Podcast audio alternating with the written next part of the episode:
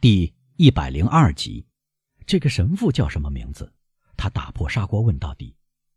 布佐尼神父。女人回答：“是个外国人，我想是曼图亚附近的意大利人。”给我看看这颗钻石。珠宝商又说：“我再看一遍。”初看钻石往往会估错。卡德罗斯从口袋里掏出那只黑色纹皮小匣，打开来递给珠宝商。看到这颗像小胡桃大小的钻石，卡尔空特女人的眼睛发出贪婪的闪光。这颗钻石眼下我还历历在目。您当时是怎么想的？您这位窃听先生，基督山问：“您认为这是一篇动听的谎话吗？”“是的，大人，我不把卡德罗斯看成恶人，我认为他不会犯罪或偷窃。这表明。”您心地善良，而不是阅历丰富，贝尔托教先生。您认识他们提到的那个埃德蒙·当泰斯吗？不认识，大人。直到那时，我从来没听说过他的名字。我在尼姆的监狱见到布佐尼神父时，只听他提过一次，直到如今。好，说下去。珠宝商从卡德鲁斯手里接过戒指，又从自己口袋里掏出一只小钢钳子。和一只小铜天平，然后搬开夹住钻石的金钩，从戒指的托座里取出钻石，仔细地放在天平里称一称。我出价四万五千法郎，他说，再多一个苏也不给了。再说，钻石只值这个价钱，我身上正好带着这笔款子。哦，那没有关系，卡德鲁斯说，我可以跟您到博凯尔去取另外五千法郎。不，珠宝商说：“把戒指和钻石还给卡德鲁斯。”不，钻石值不了更多的钱，而且我很遗憾付出这笔钱，因为钻石有一个疵点，开头我没有看到。但没关系，我绝不食言。我说出四万五千法郎，我不收回。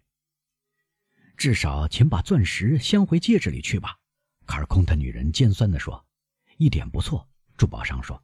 于是他将钻石放回底盘。好，好，好，卡德鲁斯将匣子踹回口袋里。那就卖给别人吧。好的，珠宝商又说，但别人不像我这样好商量，别人不会满足于您告诉我的情况。像您这样的人拥有一颗五万法郎的钻石不合乎情理，他会去报告法官，那就要找到布佐尼神父。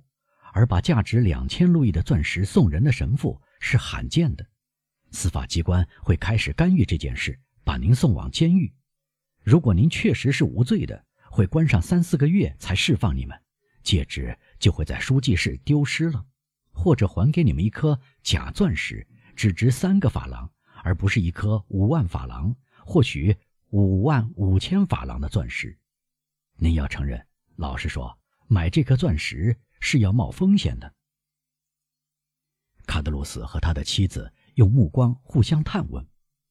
不，卡德鲁斯说：“我们不是有钱人，丢不起五千法郎。”随您的便，亲爱的朋友。珠宝商说：“正如您所见，我可是带来了黄灿灿的钱币呢。”于是他从一只口袋里抓出一把金币，让金币对着客栈老板和他妻子看花了的眼睛闪烁。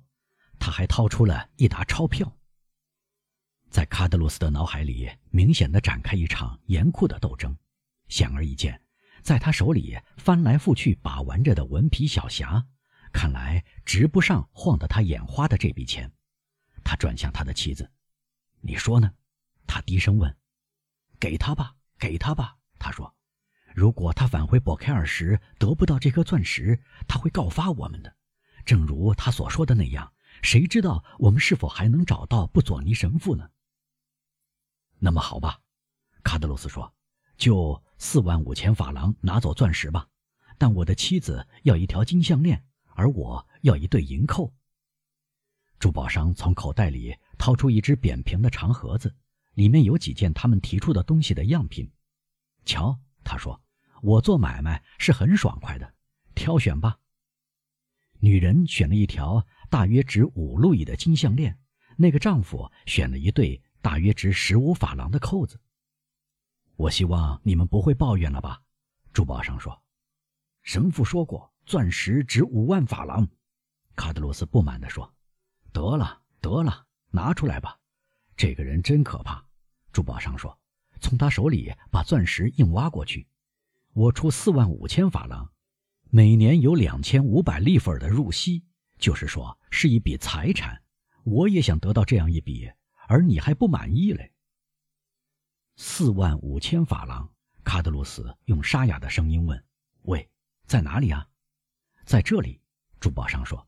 他数出一万五千法郎的金币和三万法郎的钞票，放在桌上。等一下，我点上灯。”卡德鲁斯说。太暗了，会搞错的。在他们商谈时，夜幕确实降临了。随着黑夜到来，半小时以来眼看要来的雷雨也倏然而至。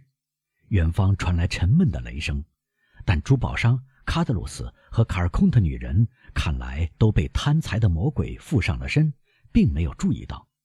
我呢，看到这堆金币和这沓钞票，感到一种古怪的迷惑。我觉得在做梦，如同梦中那样。我感到被钉在原地。卡德鲁斯数了又数金币和钞票，然后交给他妻子，他也数了又数。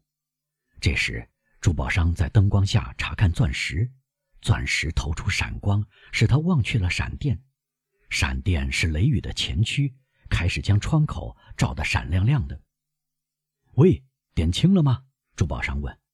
点清了。卡德鲁斯说：“给我皮夹子，找一只口袋来。”卡尔空的女人。卡尔空的女人走到一只大柜那里，拿回来一只旧皮夹，从里面抽出几封油腻腻的信，再放进钞票，还带回一只口袋，里面有两三枚值六路易的埃举，这可能就是这对可怜的夫妇的全部财产了。好了，卡德鲁斯说：“虽然您夺去了我们一万多法郎。”或许您肯同我们共进晚餐吧，这是真心诚意的。谢谢，珠宝商说。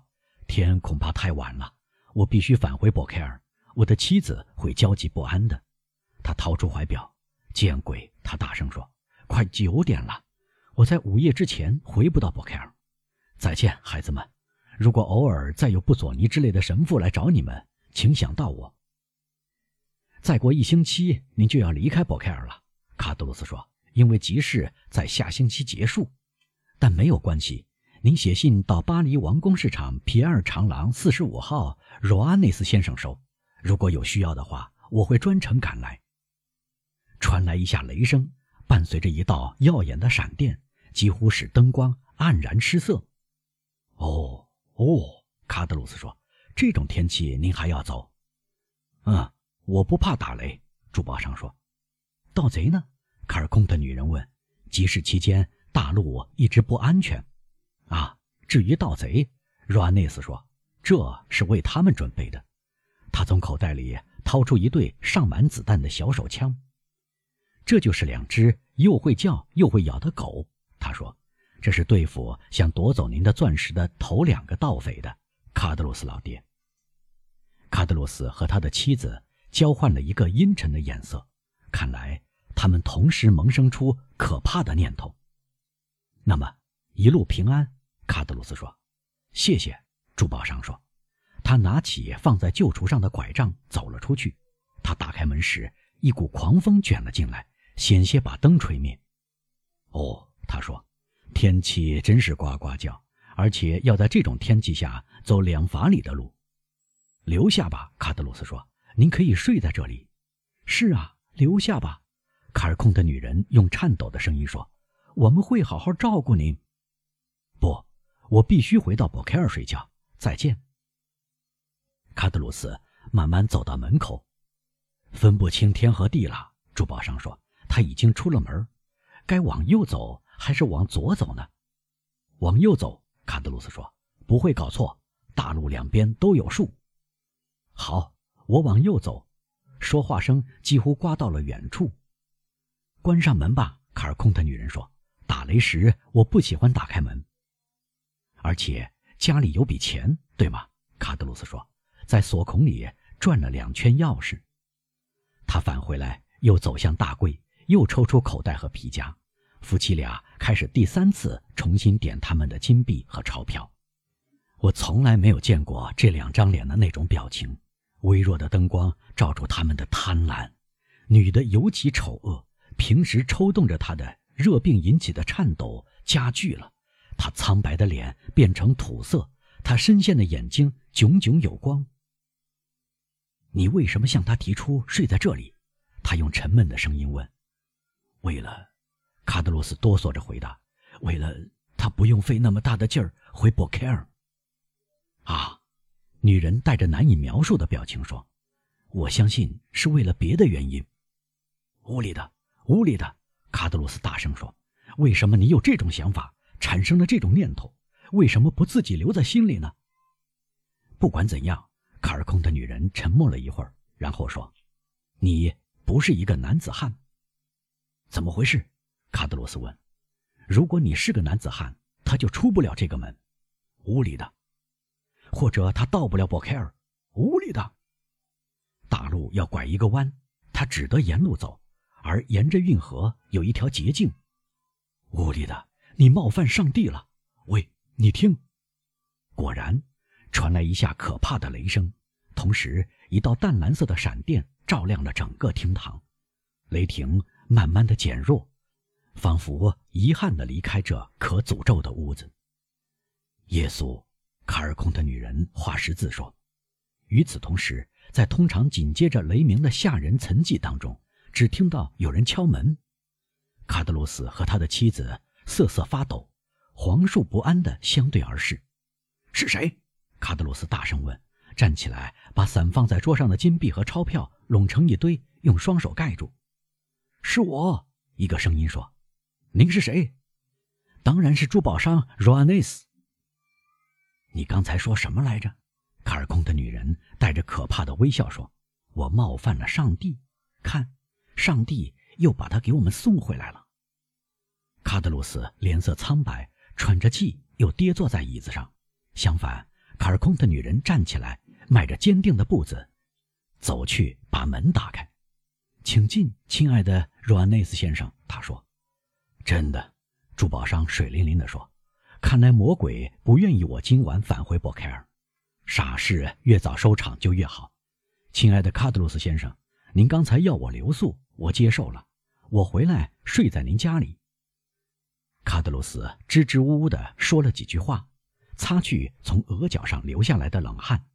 卡尔空的女人在珠宝商身后关上门，钥匙转了两圈。